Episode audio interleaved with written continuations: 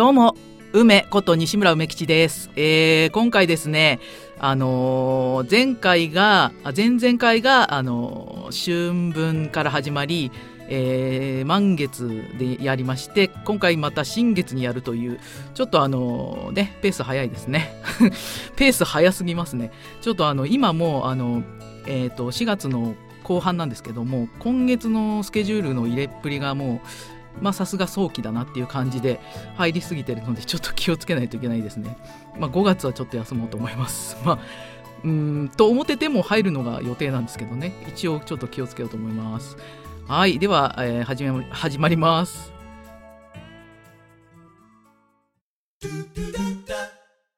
梅のラジオで引用遊び。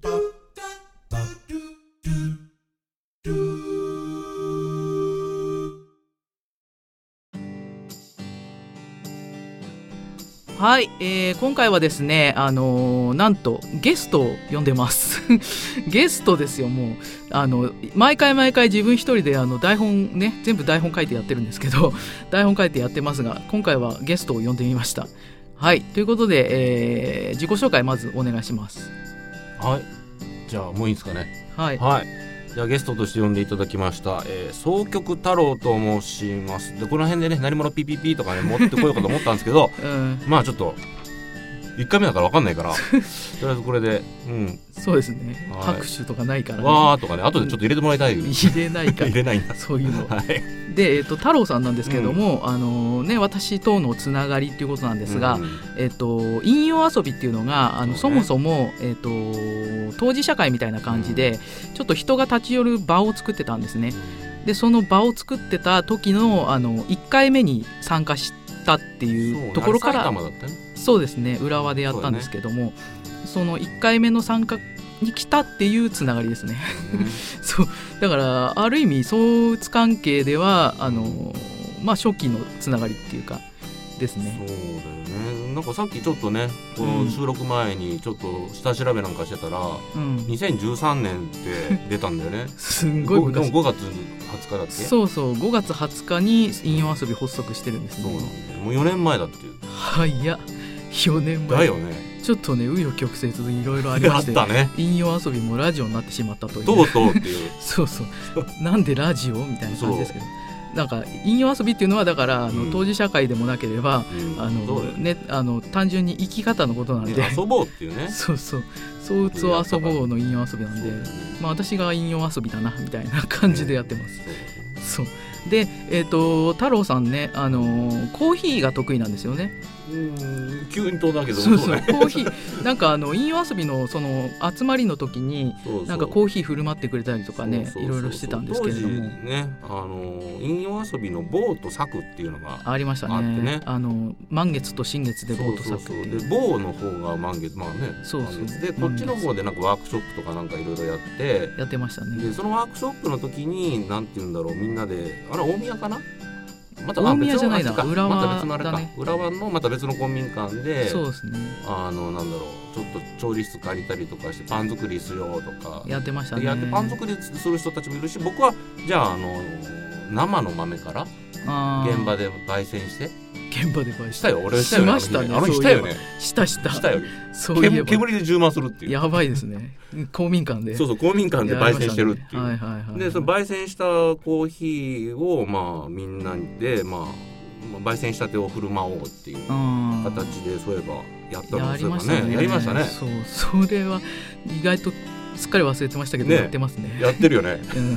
そうそうそう。そういう頃から結構うんいいお付き合いさせてもらってコーヒーはね。そうです結構ね僕も、今振り返るとあの頃からやってんだっけコーヒーとか思っちゃった。そうそうそうそう。なんか最初はあの香りがアロマセラピー的ななんか癒しがあるとか言ってやってましたよね。そう自分もだからアロマだからその最初ねあの生活の木さんとかもそうだけどああのーゼラニウム。まあまあ僕はゼラニウムなんだけどまあ普通にラベンダーとか。ーああとまあちょっとお高いけどローズは手が出ないんだけど。ーローズ。そうなんだ。うん、うん、ちょっとうんだけどそういう香りっていうかさうん。なんて言うんだろう、まあ、お薬とかもまああるっちゃあるんだけどなんて言うんだろう。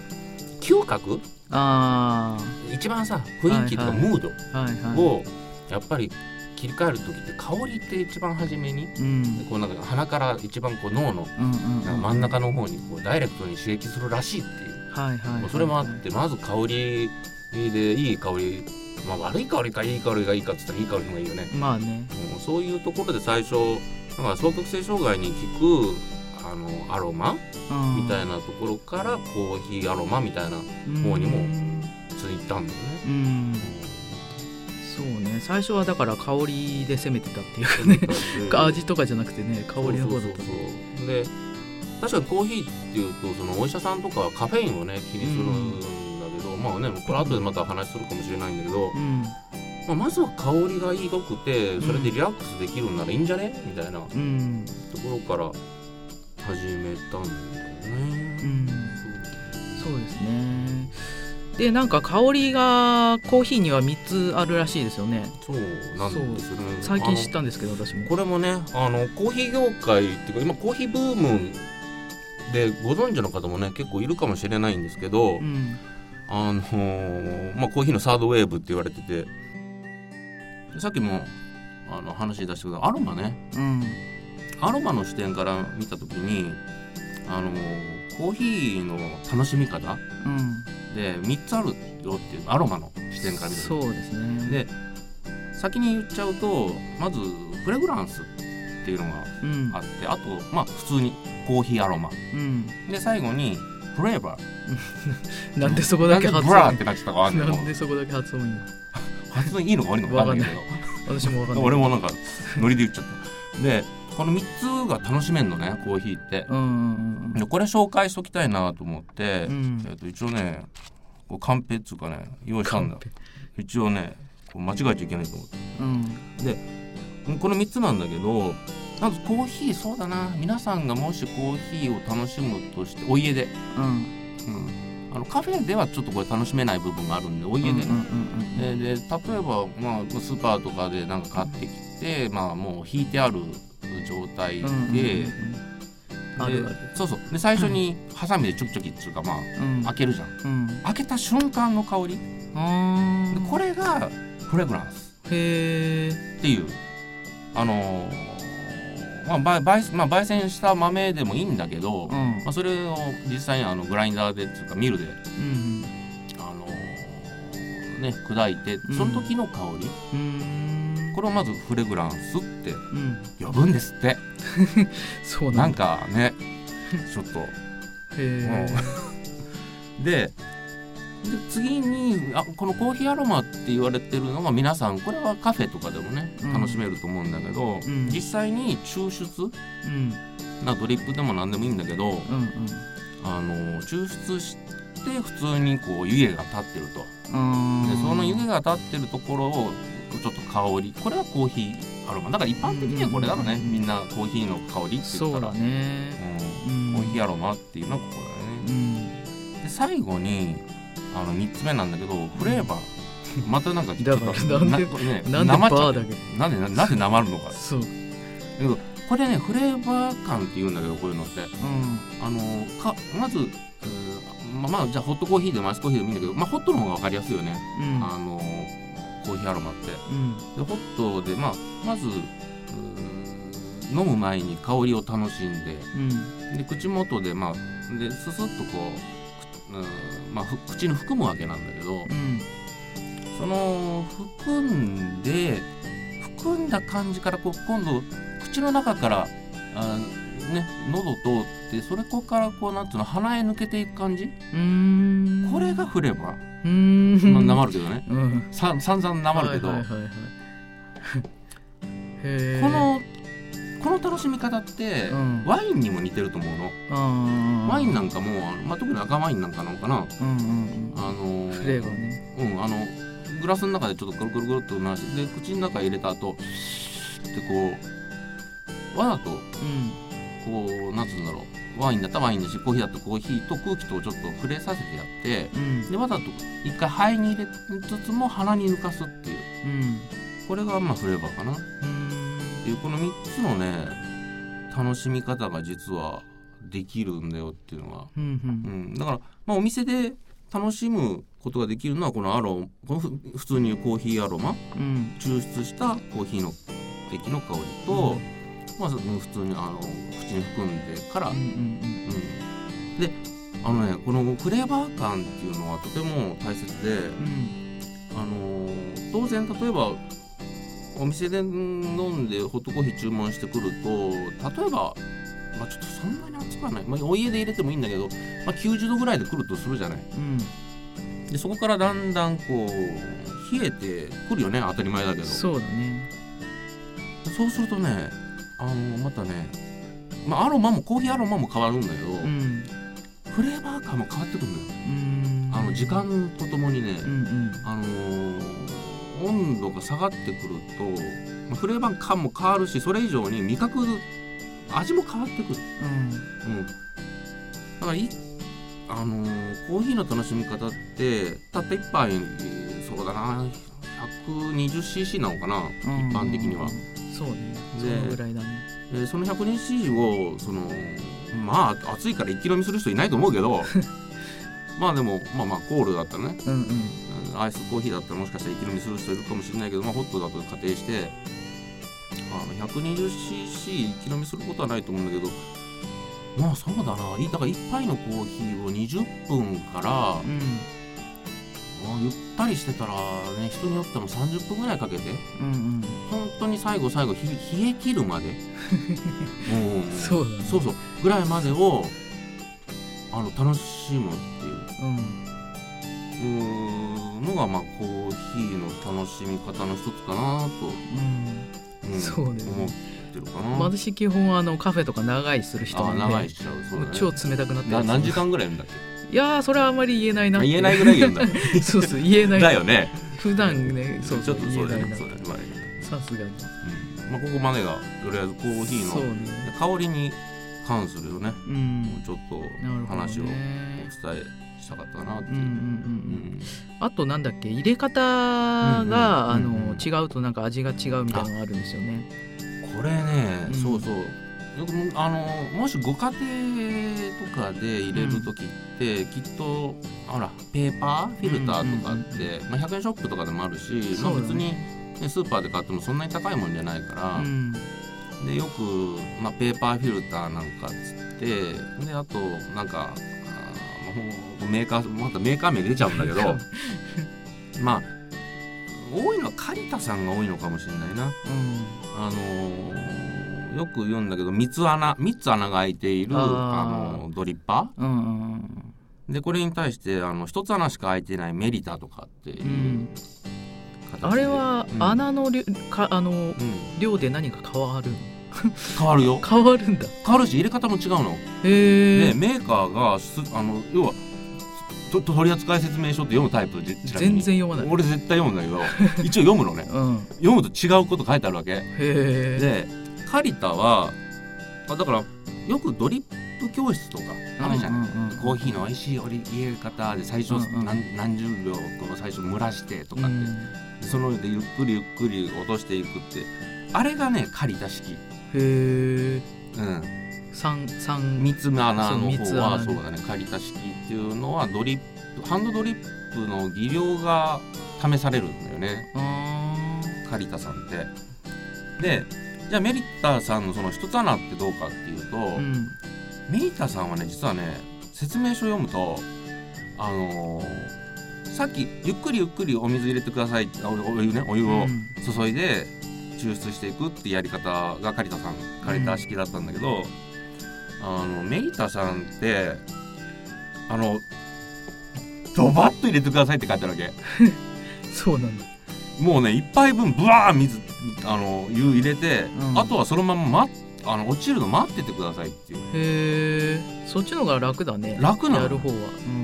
でうちの妻はうちあの正直正直言うわ あのコーヒードリッパーだけで4つあるのねうん。へえ。メメメリタとカリタとハリアハリオと河野さんっていう、まあ、途中ちょっとさん付けするの忘れてるメーカーあるけど、うん。あのーまあいろいろ、あのーペーパードリップだけでも4種類持ってんだけど、うん。あのうちの妻はねまあ連れにしようか。うちの連れはねあのーメリタ派なんだ。メリットがあの楽だからみたいな。あの楽だから。いっぱい一回さだからささっきもちょっと話してる時に出てきたけどティファール先買ったのよ。ティファール。あのティファールでさ簡単すぐにまくってさ、はいはい。あのワインレッドブラックっていうのにこだわってちょっと買ったんだけど。うん。でそれでもうあれ何 cc 何 cc かな？まあそれでもまあ 350cc ぐらいかな、ん。から 400cc ぐらいをさあのー、ほんとティファールでパッとお湯沸かしてうん。であと粉適当に入れといてあと出来上がったお湯をもうなみなみブワーってついじゃうって。であとほっとけばうん。落ちるから、手間かかんないんだよね、うんそうだね。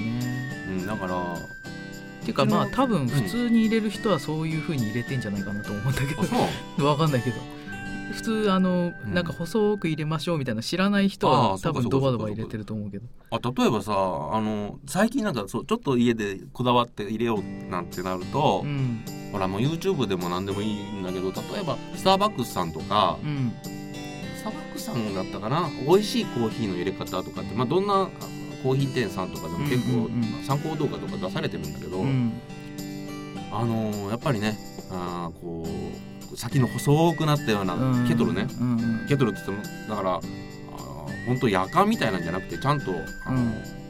細くなってるコーヒーケトルね。うん。で細くこう線をお湯の線をね作れるようにして、こう狙ったところにこうお湯が落とせるようにみたいなうん。ね、はいはいはい。そういうのはまあ借田さんだしうんうんまあこだわってる人は知ってるんじゃないかなと。まあね、うん、だからこだわってる人は知ってるけど、知らない人は知らない。知らない人は多分。そもそうそう。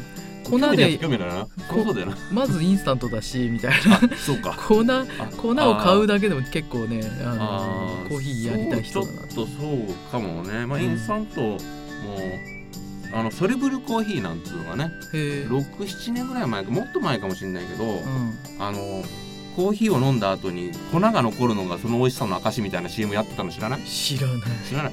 あの今までのインスタントコーヒーってうん。あのただの粉なのね。うん。だから最後にあの何か残ることもなかったんだけど、うん。そのソレブルコーヒーっていう新しいジジャンルを打ち出してこれどこだ、うん。ちょっとメーカーさん忘れちゃったんだけど。うんでそのソレブルコーヒーってその最後にやっぱりさっきも言ったように、うん。あのわざと粉が残るんだね、まあそのまあ、わざとっていうのが結果的にっていうのか、だから少しねコクがね味わえるようになった。あのインスタントコーヒーでもソレブルコーヒーのジャンルって、うん。うん、だからほんと手間で忙しい時とか、うん。あうんは重宝するよね。うんうちにはないけどさうちのあの母が使ってる。へえそんなのあるのも知らなかった。わある。うん。へえコーヒーね。奥深いねそうって言うとね。奥深い、ね、なんか打ち合わせより全然なんか 内容広げちゃってるね。まあどんどん広げてくれって感じなんだけど。あそう。ううん。そうなんだね。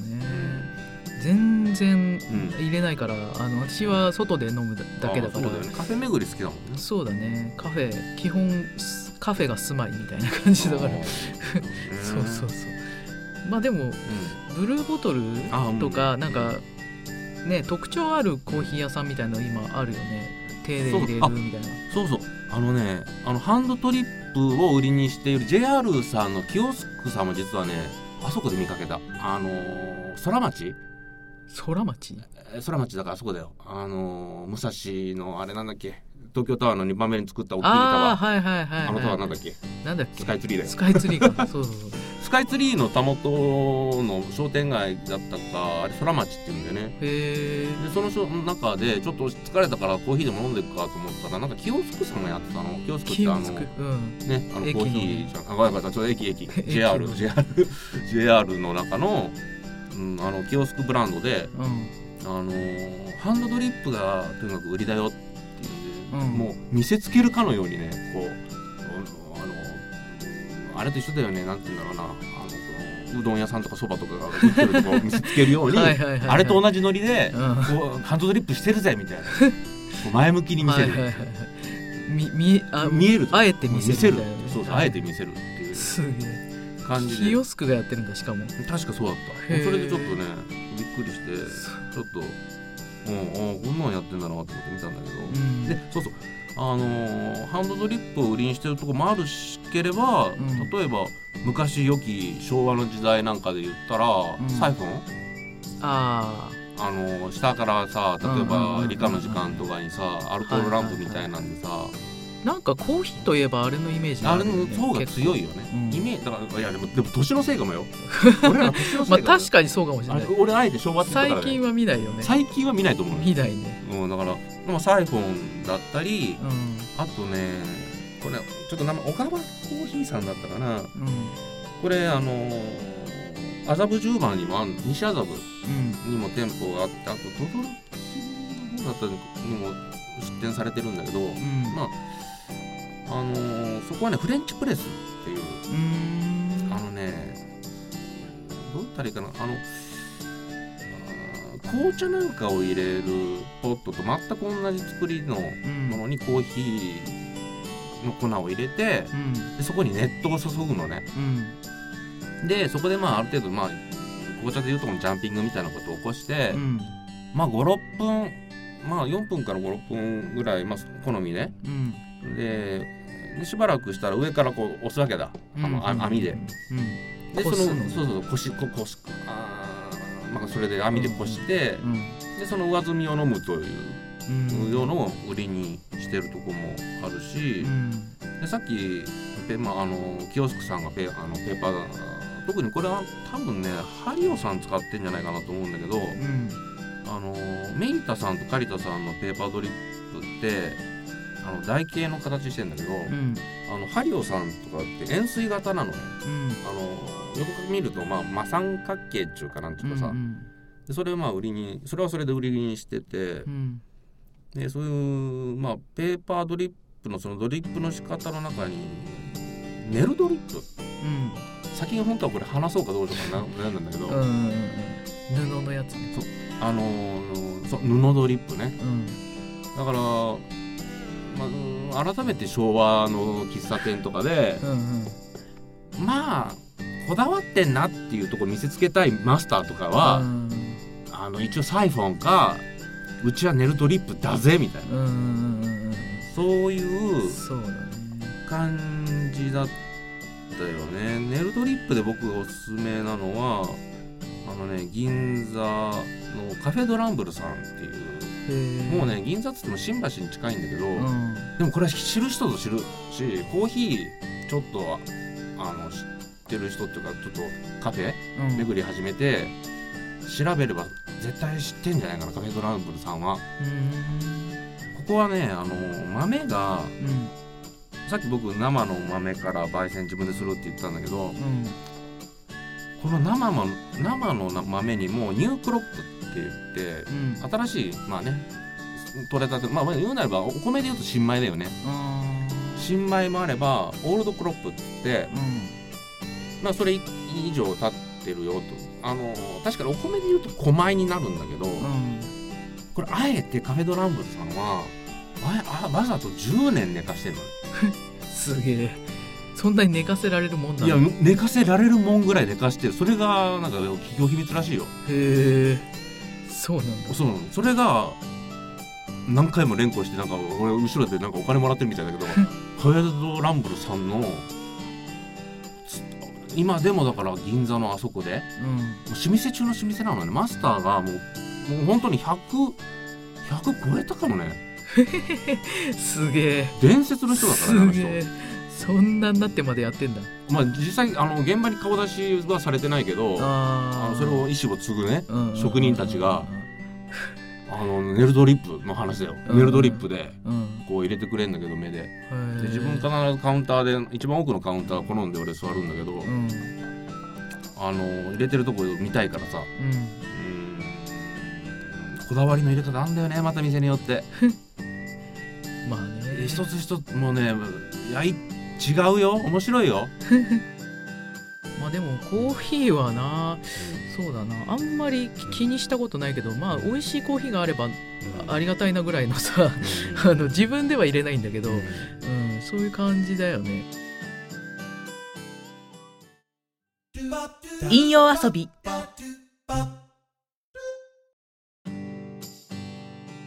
でそうそうおすすめしえっていうか、うん、いろんなコーヒーの楽しみ方をお話ししてきたんだけどそうフレンチプレスも紹介したしなんだけどこう、ね、ダッチコーヒーうん。っていう、まあ、要は水出しコーヒーのことなんだけど、うん。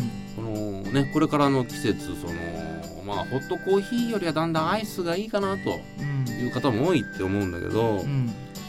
このこれまたね水出しコーヒーね2種類あるのよこれ。へえ 知らなかった。何気に。へで何かっつうとこれも多分あのコーヒーショップとかドトールさんとか、うん。あのターリーズさんとか行かれる方だったら絶対目にしたことあると思うんだけど、えうん。もう単純にもう100円ショップとかでもいいんだよ。うん。100円ショップとかであの要はタタッパーを買ってきたっていうかさ、まあ、入れ物？タッパタッパーってそのその入れ物、ーうんうん。まあそうだな2リットルぐらいでもまあ1.5でもいいけど、でそこに、まあ、コーヒーのその豆が入れた袋をうん。水没させる、はいはい。麦茶みたいな。そうそうそうそうそうそうはいそうあのー、そうでそれでまあ一晩寝かしたら出来上がりみたいな、へえあ麦茶と一緒だよね、麦茶だよまあ、麦茶だよ。そんなやり方あったんだ。そうそうそう。ままずそれがうん。一つ、とあともう一個はねあのーこれちょっとあのーコーヒー店さんのね名前がすぐに出てこないけどあのーあそこに入ってるんだな。二子玉川のあのーライズ？うんうんっていう商業施設ができてそこのね地下に入ってるとこにもあるんだけど大きなね水滴？水滴？水滴。あのーあのーサイフォンに似たような形なんだけどうん。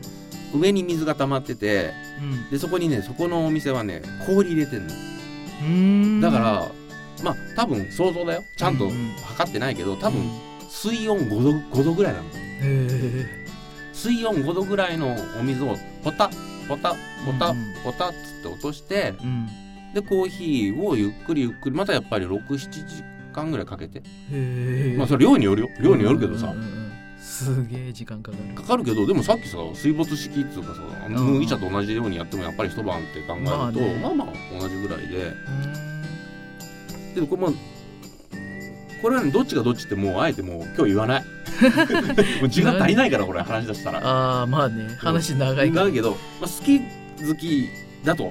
うん。人それぞれだけどうん。あのーこれね意外とね、あのーさっき紹介したその水滴式ってうん。これまでね2万とか3万とかもっとしたのよ。へえとそれがさその機械が？そうそうそうそうそううんうんそう。うん結構ガラスで作ってるし特殊なもんだったから今まではね。ねでそれがね最近プラスチックでもででも結構ね各社さん出すようになってね。あの僕が使ってるのはいわきさんだったかな。あのガラスとかそういうの作るのがあの得意な、あの老舗うん。のうーんなんだけどあのプラスチック製でね2000それこそアマゾンだったら今2100円前後かもしれない。安10分の1ぐらい。僕買った時2800円ぐらい。で あの、まあ、お店で買ったんだけどね。それはね、うん。うんうんいつも行くお店の。で手に入れたんだけど、うん。今だからアマゾンさんだったらねえアマゾンプライムの話までなんかちょっと話広げるつもりないけど、うん。もう今頼んだら明日の夜来るっていうまあね。かねすぐ来るけど。すぐ来ちゃうけど多分2000円前半でうん。でそのダッチコーヒーとかその水水滴のねうんポタポタポタで出して楽しめるコーヒーが2000円。ちょっとで器具が揃えて。うん。であとねあの粉なんかはスーパーで普通に買ってきてもらったものをう、ん。まあ、大体1回 40g ぐらい、えー使うと 400cc から 450cc ぐらいうん。あの抽出できるからうん。ちょうどいいんだよね。僕らあの2人暮らししててちょうどいいぐらいかな。うん。もう僕個人的な話だけどあのそれ楽しむ時に僕あのコーヒーカップって普通、まあ、コーヒーカップって普通 コーヒーカップ。だ普通のコーヒーカップでね、うんうんで大体あれ 120cc ぐらいなのよ。あで僕がついつもあの好んで使うのはー、うん。あのデミタスカップちっちゃいやつ。ちっちゃいやつ。エスプレッソとかを飲むのに使う。楽しむ時に使う。あれだと 40cc とか 3030cc から 40cc ぐらい。僕もその水出しコーヒーとかダッチコーヒーとかその楽しむ時ってそっちのカップで飲むのね。うん。でさっきも言ったようなそのコーヒーアロマとフレーバーを楽しみながらゆっくり飲むからうん。減らないんだよね そりゃそうだ。ちょこちょこちょこちょこおちょこみたいな感じ。そうそうおちょこでつちょちょちょってって飲むので大体ガッて減ってる時って嫁が嫁がそれがガッて飲んでるわけ。うん。お前お前ふざけんな。だから最近はもうねあの連れは連れ用に。もう分けてる。分けてる。分けてる。すげえね。あれはちっちゃいのは、うん。あのエスプレッソじゃなくてもうんうんなんていうの、そのちっちゃいので飲む意味っていうのはあるの？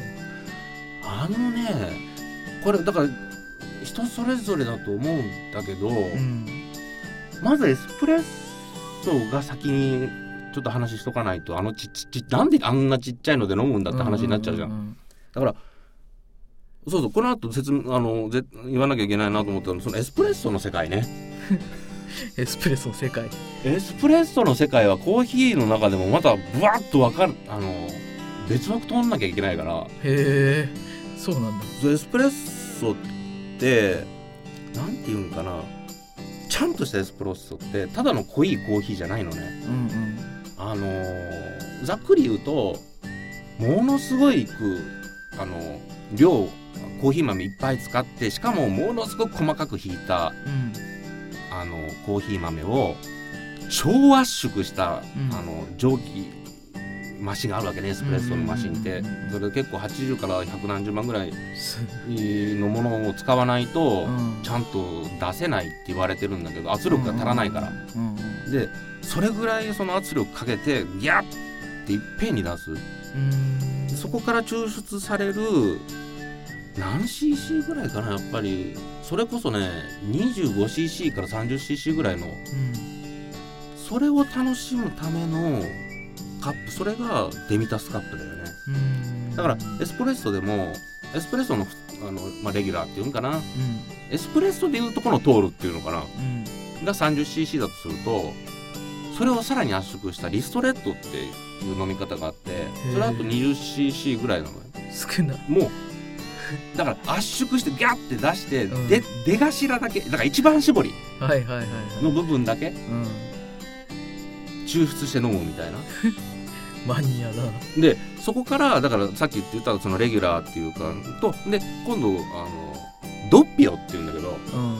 あのまあ場所によってはダブルと呼んだりいろいろして、うんまあ量が 40cc ぐらいかな。うん。もう少し 50cc ぐらいにして量多めに楽しむ人向けみたいな、うん。うん、でもねエスプレッソもねわあの取ってくるとうん。やっぱりリストレットとか飲みたくなるね。あのうんものあもうトロトロなの。へえコーヒーなのに。コーヒーだけど、ん。まあ、ものあの濃厚でうん。しかもあの、なんて言ったらいいかなエスプレッソで作った時の特有のあの膜ができるんだ。あの上の。うんうんうんあれも、まあ、楽しみの一つうんなんだよね。うん。で僕が知ってる限りよくお世話になってるのがあの渋谷だと光栄さんうんの地下2階に入ってるちょっとお店の名前忘れちゃったんだけど、ん。そこがねエスプレッソ専門店なの。うん。でイケメン揃いなの。いや そこ重要なのか。めっちゃ重要らしくって ちょっと重要視しすぎじゃねえかっていうぐらいイケメン揃いで、いけるイケメンなんだよ。だそこを一般的にあの誰かとお茶しようかって言った時は、ん。そこを使わせてもらってて。でうん。自分があの飲む時は未宿未宿未宿はねあの三軒茶屋とああ未宿ね。うんそうそう。あの三軒茶屋と池尻両橋っていうところの相中にあるからバスで行くのが一番なのかな交通手段として。僕は自転車で行くんだけどうん。あの世田谷あ公園うん。あの SL とか置いてある公園があるんだけどね、うん。ミニ SL とかあの走ってんだけど。うん。でそれの前にあるノーズイコーヒーさんっていう、うん。これもサードウェーブの流れを組んでいるお店なんだ。うん。で若いとあの若い人たちでね新しくこう作ったらしいんだよ。このお店。へえ新しく作ったんだ。そう当然サードウェーブででやっぱりそのまあいい大学のねまあ早稲田早稲田だったかなどこだったかな。ーんそこで勉強してる間にうん。海外とかやっぱり彼ら行く機会が多いじゃん。うん。でそこで、あのー現地行ってそれに自分たちでこうしたいああしたいとかいろいろあったんだろうね熱い思いがね。それでこうあそこに出店するに至ったらしくて、へえ、うん、ノージコーヒーさんで出しているねあのエスプレッソはあの僕はおすすめかな。ただしあの本当あの初心者の方は絶対あの多分最初一口一口目でうん、吹き出すと思う。吹き出してどうすんだって。ブーってなると思うよ。信じられねえぐらいです。あの本当にマジだから。マジ？何？濃いの？まあ一言で言えば恋っていう二つ日本語で言うと恋の恋ねね。恋って言っちゃあれだけど、うん。もうねもうアロマとかフレーバーとかね もうね言ってる場合じゃねえっていうぐらいねすげえパンチ力あるパンチなんだ。パンチがすげえ。すげえ。だからさっきも言ったようにデミタスカップって小さい意味あんのって言ってたじゃん、うんうんうんうん。だからコーヒーカップってまあゆったりと、うん。ちょっとしたその時を楽しむわけじゃない、うん。カフェの。うん。とあと、うんそういう空間とか時間をゆっくりと。だけどエスプレッソってその名の通りエスプレッソっていうはあそのまあなんとかエクスプレスとか言うじゃないあの要は急急行なわけ。あー。もうプシャーっと出してバシャーっと出してキャッと飲んでわーって仕事行くみたいな。はいはいはいはいはいそこれなわけよ。うん。でそこへに、まあ、着付け薬みたいなところあったんだろうね、うんうんうんうん。だから着付けだよね。あれ着付けだよ。うん着付けだよ。すげえもん。改めてノージーコーヒーすげえもん。なんだけど、うん。ついでにぶっ込むわこの話。あのー実はノージーコーヒーさん2店舗目を出したのね。出したのよ、うん。だであのー渋谷とうん。あの原宿との間にキャットストリートってのあるのよ。へえ知らない知らない？あの、まあ、裏原とつながってる感じなんだけど、うん。でそのちょうど真ん中ぐらいにあのーノージーまあ presented by っていうかノージーなんだけど、うん。まあお店で構えてて僕そこにも飲みに行ったの。うん。で同じ感じでエスプレッソお願いしますって言ったけどあのやっぱり大衆向けの味にチューニングし直してるねへえ そうなんだ。あ の被害者が出ないように。はいはいはいはい。最小限の被害者が出ないようにはいはいはいはい。あの大衆向けにチューニングし直してる。う んでみんな未食行くとうん。被害者続出するかもしれない全然味違うんだ。違うね。違うというかもう全然味が違うというかもうあまるで違う。へえ、それはいいのかって感じだいやいいんだよいいんだよ。いいんだ。いいんだよ。あれはあら真面目こう真剣に向き合った時ああいうことになるんだと思ったもん。でいつもノージーコーヒー行くとうん。本日のおすすめ2種類ってうんで昔ね昔ってまあ何年か前なんだけど俺が見つけてた頃は1杯ね250円とか。うん安いね。安いでしょ？ドトールだでしょ？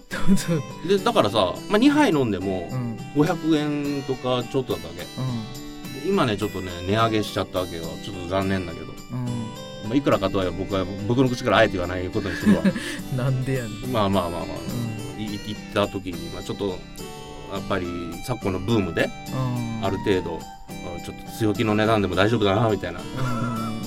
ことになったのかなみたいな、でもねあの行って僕は必ず、まあ、せっかく世田谷のその公園世田谷公園まで足運んでるからうん必ずその2種類うん。飲むように。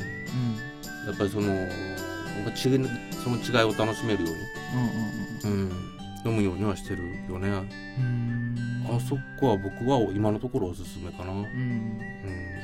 あれなんだっけ？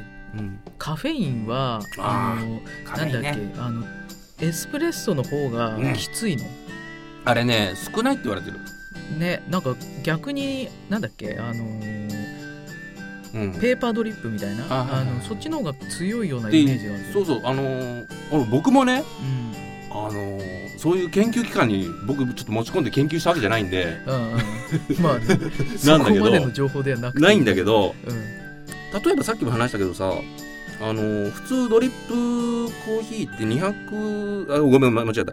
120cc ぐらいなわけじゃない。うんで単純に考えてエスプレッソって大体30から 40cc ぐらいしかないっていうことからかん思ってももう3分の1なわけ。うん。でかつやっぱり抽出方法なんかにもよるのかもしれない。だからそこが本当はちょっともうちょっとうん。僕も勉強しなきゃいけないところなんだけどうん。単純に3分の1しかないからね。あ量が量がね。量が単純にまずね。うんうん。そしたらそりゃカフェインだってもう3分の1になっちゃうでしょっていうちょっとむずそそういうあれなんだ。でも多分多分、うん。あの言うあの言うからにはおそらくその仮にその 30cc な 30cc の中でも含有量は少ないのかもしれないけどね。で一つポイントなのはねうん。あの実はここまで話引っ張っといてあれなんだけどエスプレッソって例えば100度近い、まあ、90ね例えば 99. 点何度とかっていう温度で抽出するわけじゃない。うんそう100度近い温度で抽出するっていうのももうん。うあればさっき話させてもらった氷水。うんうんつまり5度。うん。ぐらいの温度でコーヒーからそのコーヒー液を抽出するっていう出てくる内容が同じわけないよね。まあそうだよね。でその中に含まれるうん。あのカフェインの量。うん。これだって同じわけないよね。そうねだから一一あの一括りでコーヒーカフェインうん。良くない。っていうのもやっぱりちょっとナンセンスな話だとは思うよね。うん。うん。そう言われるとそうだから量の問題だと言われるまあとすごいわかりやすい、量もそうだし量もそうだし、うんその抽出方法、うんなんかさ濃いからカフェイン多いのかな多いんじゃねえみたいな。そう印象があるんだあよるけどそういうわけではない。でもそうでもないらしいよ。うん飲んだ感じはだから普通のフレフレンチあー。ペーパードリップとかの方がなんか多いとは言多いうけど、っぽい感じがするんだよね。とは言うね引用遊び。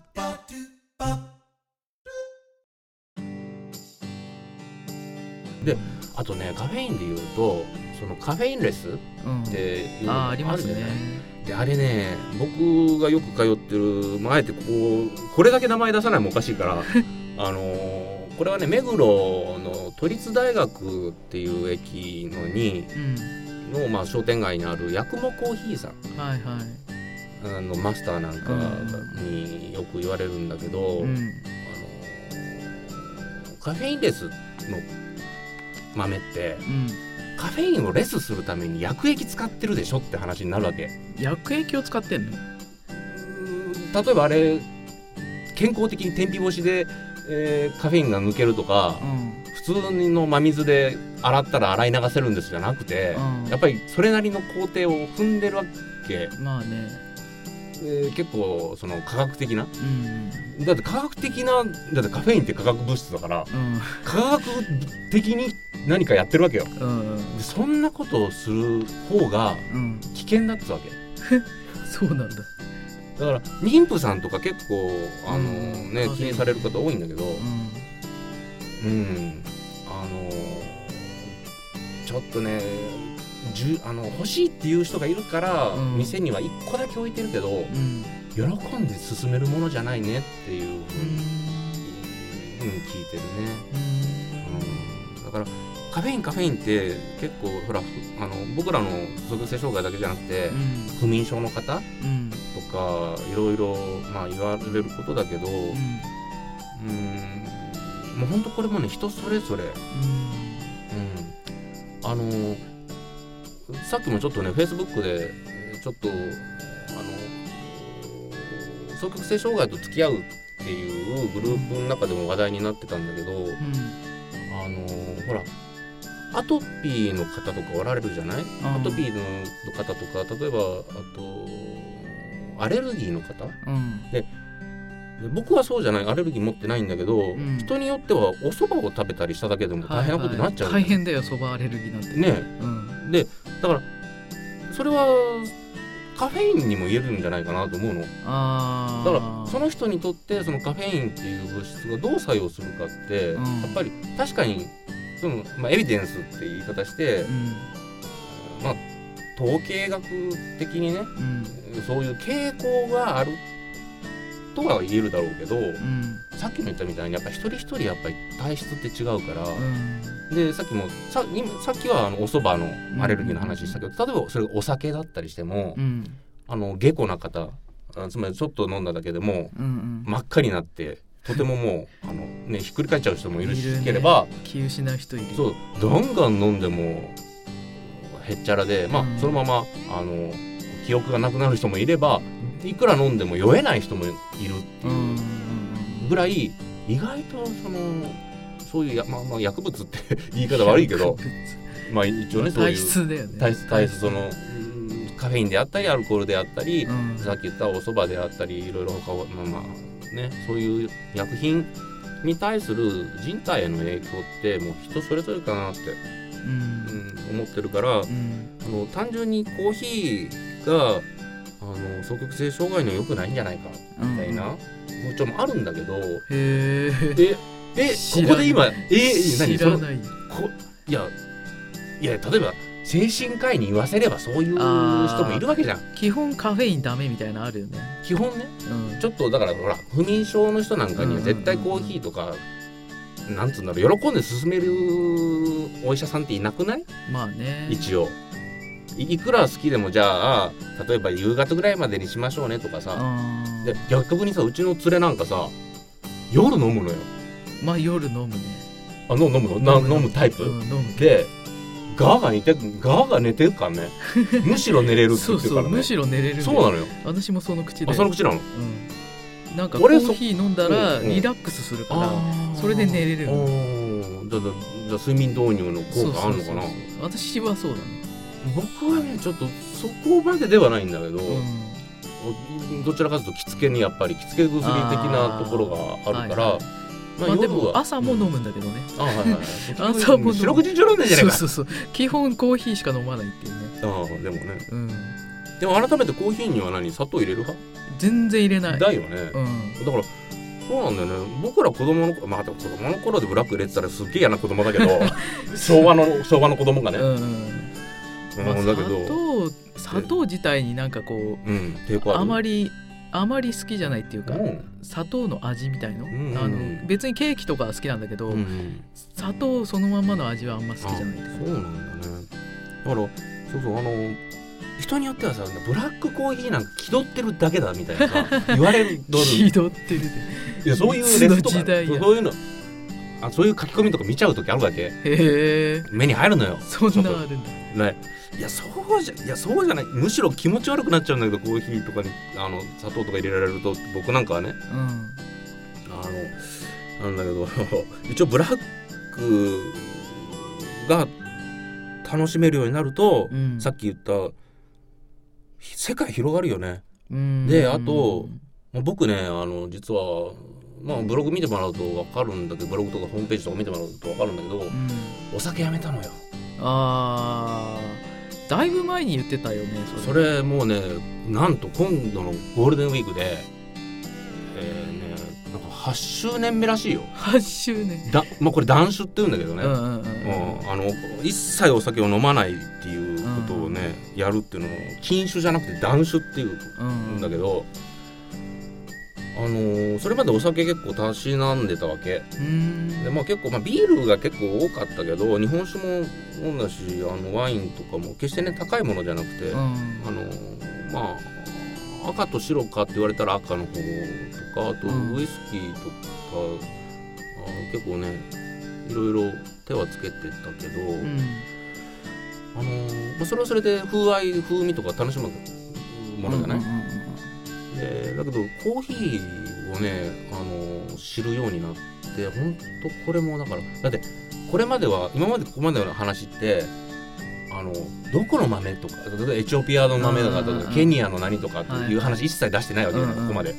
ここまで話しといて、はいはいはいはい世界中のさ豆をさうん。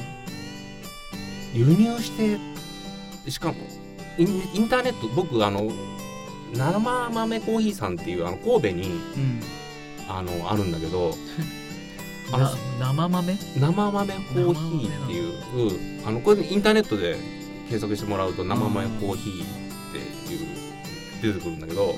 そこ 100g 単位で売ってくれるわけよ生豆を。へえだからでそれをあの 800g までだったら、うん。あれなんだっけ U パックだっけわかんないんだけどうん。あの要はゆ郵送料が200円で済むわけ。はいはいだから 800g 超えちゃうとうん。郵送料がわっとかかっちゃうから、うん。なんだけど 800g までだってだからそれだけでも8種類の豆をうん。例えばねうん。100g ずつ買って自分で焙煎してうん。でその焙煎だったらそのそれはまたどれぐらいの深入りなのかうん。浅入りなのかいろいろまた言い方あるんだけどうん。でそれによってどれぐらい変わるとかとかっていう楽しみ方っうんていうのも広がるしうん。そういう意味ではね本当あのお酒をやめてであとタバコもやめたのね。うん。で、まあ、タバコをやめるとなんかよく物が美味しくなるとか言うじゃん。うん。美味しく感じるようになる。味覚がね。また戻ってくるからね。うん。でそういう意味でもあのまあお酒僕お酒8年前にのゴールデンウィークにやめて、うん。でタバコもやめたの。それまで丸ボロの赤とかあとホープとか あと葉巻葉巻？で葉巻ってあのだから銀座にさ専門店あるわけよ、うんうん。銀座にあるよねいろいろ。あるあるある。でうんそことかでたしなんでたんだけど。うん。言い方をね 言うとねはいはい。たしなんだりしてたんだけど、まあ、それも全部やめてうんあのコーヒーの世界はすごい面白い。うん。であとねあのコーヒー好きの人だとコーヒーの話だけじゃなくて他のねいろんな話好きの人たちが集まるのよ。そのあのまあなんていうかな。うん。あの喫茶そういうねところに行って、うんそうするとそこから話とねあと人間関係っていうかその広がったりしてね。あのすすげえ重宝してる。僕はねコーヒーっていうものでうんただ飲むだけじゃなくて、うん。そこで一緒に例えばね梅ちゃんともだってどれぐらいコーヒー一緒に飲んできたよ。結構飲んでたんじゃない？結構飲んでるね。飲んでるよね。そうだね。一緒に結構カフェ巡りしたもんね。一時期すごかったね。ェ一時期カフェ巡りすごかったカもんね。ね。うん。だから人のつながりっていうことの合間にこのコーヒーっていううん。ものが結構根強く僕の中に本当あってくれてよかったなと、うん。健全だしねなんか。まあ、比較的健全じゃん。うん。なんか吸ったりするより健全じゃん、ね 健全だね。吸ったりっていうかまあいろんなものね。いろんなもの。うん。いろんなもの吸ったりするよりはなんかコーヒーが健全っぽいじゃん。うん。で俺も最後もう話あれだから最後の方なんだけどあのー最初にねサイフォン買ったのって多分大学時代なのかな？うんあの高校高校時代でサイフォン入れてたらまたこうやって感じ悪いやつじゃん。どんだけだ。ごっつ感じまあいやいや今の子はあの結構いると思うけどうん。当時ね。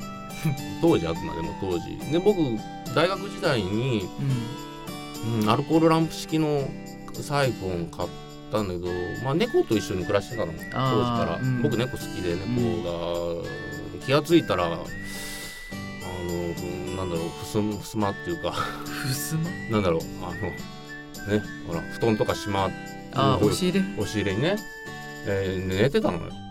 猫が？あ猫がね。いつの間にか。いつの間にか。いつの間にか寝てていつの間にか一緒に住んでた よたまにあるよねたまにある。そういう人うん。結構いると思うんだけど、うん。であのーやっぱりね猫とかちょうどいろいろ住んでるとやっぱサイフォンとか何個か壊されるのよ、う ん壊すんだ。で3個壊された時点で諦めた。ああいやあれ部品売ってるんだけど、うん。ねもうもういいだろうと。もうこれ諦めた方がいいなって。これは僕僕っていうあのが暮らすとサイフォンとはちょっと切り離そうと。こうお店で行ったら楽しむとかね。うんうんうんうんはいサイフォン。はいはい自宅はやめとこう。自宅はやめておこう、はいはい。うん。そういう感じかな。あれ何なんだろうね。猫猫って置いてあるものを落とすじゃん。落とすね。な何なんだろうねあれ。まあジュカピールかなんか だと思うんだけどそのために僕最最近っていうのもなんだけどあのあの自動であのなんていうかなネズミが走るこうくるくるあー。しかもねあの直線で走るんじゃないんだよ、うんうんうん。あのくるくるくるくる回るやつ。はいはい。あれさこんなので遊んだわかんないけどまあちょっとアマゾンであったわけ、でうん。評価も良かったのよ。で ポチったわけよ。うん。でそれを置いてあげたわけ、うん。ね、炭酸4本でで ポチッとなっつって。うん。それとごっつ遊ぶんだよ。めちゃくちゃ遊ぶのすげえ。壺にはまってにはまりまくりでもうこれ費用対効果抜群すぎるみたいな。しかもその辺に周辺にそうそうそうそこで遊んでくれるから塊周りのもの壊さ壊さないしこれまあちょっとね商品名忘れちゃったから、まあ、また今度あれだけどもうこれはねもう猫ちゃんとこの話何かっていうと猫ちゃんとうん。あのコーヒー器具とあとオーディオの趣味はやめとけっていう。オーディオ？オーディオっていうのはつまりあのスピーカーコーンとかあとオーディオの後ろの配線とあかやられちゃうんで。ぶっ壊れるわ。あのおしっこされたりするんで俺一回さあ俺俺ちょっと本当最後に最後にこれ言わせてもらっていい？俺結構まあオーディオっていうかその中古ねーうん。中古オーディオでいろんな配線してるんだけどうん。であると俺参ったよ。あれもうね結構ね10年ぐらい前なんだけど、10年ぐらい前かな。あのまあのちょっと病病状もあんまり良くなかった頃で、ん。引きこもりやってたの。うん。でそその当時プレイステーション3っていううん。の初期型ロッドを持ってたわけ。うん。でその初期型ロッドってプレイステーション3とプレイステーション2が一緒に遊べるっていう結構あの重宝する今でもそれなりに価値があるのよ。うん。これ結構大事大事なところ。プレステ2が遊べるって結構大事なのね。うん。ゲーマーとしては。へえ全然俺ももともとあのゲあのゲームセンターのあれあれあれだなんつうの。ゲームセンターで働いてたから。へえ。あの渋谷のあのセンター街入り口の あのあ旧フロントができる前ねまだ。へえあれが立つ前のうん。あのとあるまあいいのよ、まあ、ね。うん。直営店で働いてたんだけど、あの世の中に初めてあのプリットクラブっていうのが世の中に初めて出た時にうん。あれメンテナンスしてたよ。もう女子高生長らびまくってさ。すげえ。話全然ずれてんだけど。ずれてるよ。ずれまくってめっちゃ申し訳ずれてるないんだけど何の話だっけ？スピーカーの話だスピーカー。でそうゲーマーだったんだけどで当時バーチャファイターとかまあいろいろねあって結構ゲーム好きでプレイステーションの3大事に使ってたの。うん。そしたらある時さいきなりさもうもうと煙吹きやがって。危ない。危ないから。まんまとさおしっこふっかけられてさすげえ勢いで煙吹いてんだプレステ危3ないから。火事になるかまあ、むしろ火事じゃなくて水蒸気なんだけどね。らああそっあ、ちね。まあ、確かに確かにねあの、まあ、尿をかけられてまあその通電して、うん。まあ、ビーってなっちゃうけど、うん。まあ、火火が出なかったのは良かったかな。危ねもうね。取り返しつかないよねあれ。あれやられたら取り返しつかなかったねもう。もうねしょうがないね猫はね。もう猫はだから猫と暮らすっていうのを改めて最後にこれぶち込むけど あのあれだよ。やっぱ気分屋的に生きると気分安定するっていうね。無理やり無理やりぶち込んだけど無最後。理やりだね。神田橋先生の気分屋的に生きれば気分は安定するっていうのを僕はねうん。僕猫とまあもう20もうもっともう生まれた時から猫と一緒に暮らしてるけど、うん。まあ、東京来て27年なんだけどあの猫と一緒に暮らすもしくは暮らせるうん。っていうことはねだからやっぱ気分屋的に生きてる猫たちと一緒に暮らすスキル？うん。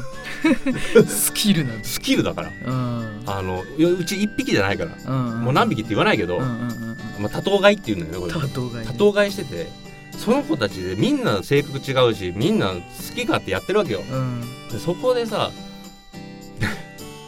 あいろいろトラブルとかトラブルじゃないこととかねみんなね癒しとかさそういうところばっかり見るとさ、結構トラブルメーカーなわけじゃん。うん。うんトラブルメーカーなのをまあしょうがねえなと、あのまあ2チャンネルでいうところのスルースキルみたいな、うん。あのやり過ごせる気持ちうん。えーを磨かせてもらったね。猫とのこう暮らしの中で。うんまあそうね。猫がやること起こってもしょうがねえやってうんうんうんうん。いうねまうんあそうね。そうだから気分屋的にね。気分屋的にも生きてるっていうのを猫から学んだね、まあね気分安定するらしいので。そう。うん、ね双極性障害の人はね、そうそう。うん、あのうつうつ病の人ダメらしいよ。へえそうなんだ。ええもうこれもう時間ないからもう時間ないから。とりあえずとりあえず締めましょうで、えー次は、えー梅の心のままにのコーナーです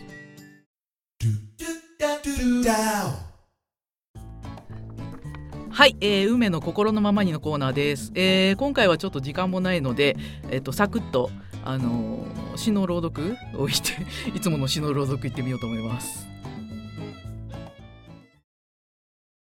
真夜中のメロンパン。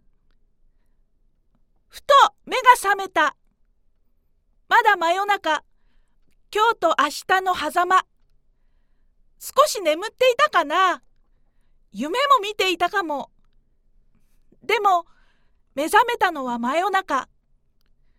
すっかり目が覚めて二度寝できる気がしない。ふと、メロンパン。メロンパンが呼んでいる。私は呼ばれるままに真夜中のメロンパン。甘くてサクサクで、ふわふわで、ふーと一息。真夜中のメロンパン。食べた。後悔はしない。幸せのメロンパン。安らぎとともに眠りにつこう。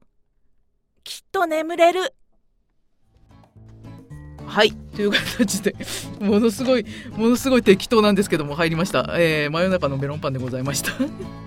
はい。ということで、えー、梅の、えー、心のままにのコーナーでした。引用遊び。はいではエンディングです。えーとですねちょっと今日ねあのーうん。コーヒーの話っていうかなんかいろんな話で、うね。飛び飛びでなりましたね。ねだから足らなくなるって最初言ってたじゃん。そうそう。だから、25分ぐらいなんじゃんとか言ってたじゃん最初。最初はね最初ね。最初30分予定だったんだけどそうだけどまあ、時間があるっていうのでちょっとダラダラ喋りましたね。そうそうそうそうもうで最後ちょっと時間がないっていう。絶対俺 俺が喋ったら喋るの止まんねえよって。絶対30分尺で収まるわけねえじゃんみたいな。まあそうだよね。そうそうそうまあそうなんだそうよまあでもそこはあの一応想定はしてたんだけどね。ありがとう。うん。ありがとう分かってくれてたありがとう。まあでも最後猫の話で丸く収まったね丸く収まった。丸く収まったのかわかんないとりあえず収まったかっただけみたいだけどそうそうそう。うん。でえーっとまあ太郎さん今回の感想とか何かありますか？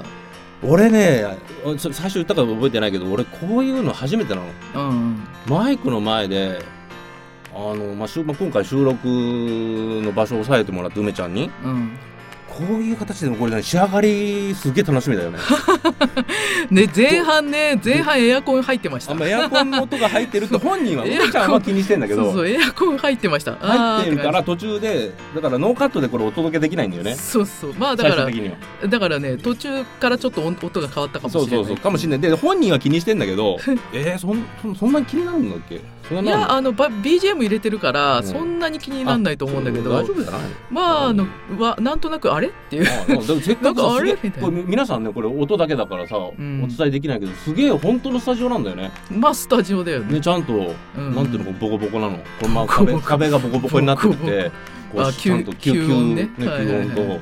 してるけどね。めっちゃしかもこのなんかビルの作り自体もなんか地震来てもへっちゃらみたいな。まあそうだえらいねところ準備してもらってさ。ねスタジオで。そうそうそうそう。一応レンタルスタジオを借りてレンタルスタジオからお送りしてますけど。うん。まあそんな感じ。えーでも改めて初めてだからさ、うん。まあ、仕上がりが楽しみっていうのもあるし、いやうんー俺結構やっぱ喋っちゃうなっていう まああのーねうん。カットつもしかしたらまあカットする可能性もないかも。しれないそうあるかもないかもみたいな感じで。これは長いわ。なんかまあ内容的にねちょっとここいらねえなみたいなのがあったらカットするかもしれない。ですけどそうね。基本的にはカットしない方針なんでできればノーカットでいけると思う、うん。あの P とか入れなきゃいけない部分もあったかもしれないけど。P はね入れない。あそう入れるぐらいだったらカットする。めんどくさいもんね、そうそう。うなんかねなんか P が入るの嫌だん、いやそうだよね、うん。確かに。ちょっと美しくない？美しくない。美しく。なんかない、ねよくあの方法結局とか入れたりするけどあれはあれでどうよってうん感じで。なるほどね、うん。確かに。だったら最初からない方がいいよそうだね。まあそういうトークしないように僕も あの心がけなきゃいけないんだなと思った。そうそうそうそう。でも逆に今回収録であのー人前でなんて言うんだろう。誰かがちゃん聞き手がいて、うん。でそれでそのあこの人この話聞いてんなみたいな。うんあだからこの話もうちょっと続けようかなみたいな、うんあるじゃない。うん。うんでもさこういうススタジオ撮りってうん。お客さんいないからさうん。顔色わかんないからさ、まあね。この話受けんのか受けんないのか受けてないのかわかんないんだよね。でもね太郎さん今2人だけど、うん。私1人でやってるからねいつも。それ一人無理だと思う。一人きついよ。俺無理そう一人だとねもう何やってんのかよく分かんなくなる。何？修行？修行だよ。行だよねそれ。そうそう。なんかねだからもうあの誰が何を思うかとかは、うん。もう分かんないっていうわかんないよね。ふうに思わないとできない、そうだよね、うん。これちょっと僕勉強になった。今回いい本当にいい経験させてもらった、うんうんうんううんんそうですね。うん。でなんかね今後もしゲスト呼ぶかどうかちょっとうん。うんうん今回初呼んでみたんですけど、まあ初めて私呼んでいただいたらしいんで。今後どうしようかなみたいな感じですね今の感じ、ね。私は。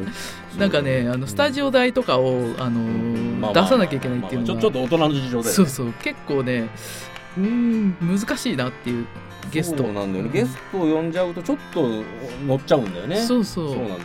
まあ出せない金額ではないんだけど毎回はきついなまあねそうだよね。まあ毎回呼ぶほど知り合いいないんですけど。いやいやいやそれはいいだろ。うそう。むしろそこカットだろ。まあいいんですけど、うん。まあ、とりあえずそんな感じでやりました、えっ、とじゃあ次回以降ね、とりあえず次回はまた一人でやると思うので、あのまた聞いていただければと思います。ねちゃんトークで。はい、では、えー今回もありがとうございました、はいえーよろしくお願いしまたよろしくお願いします。はではでは。い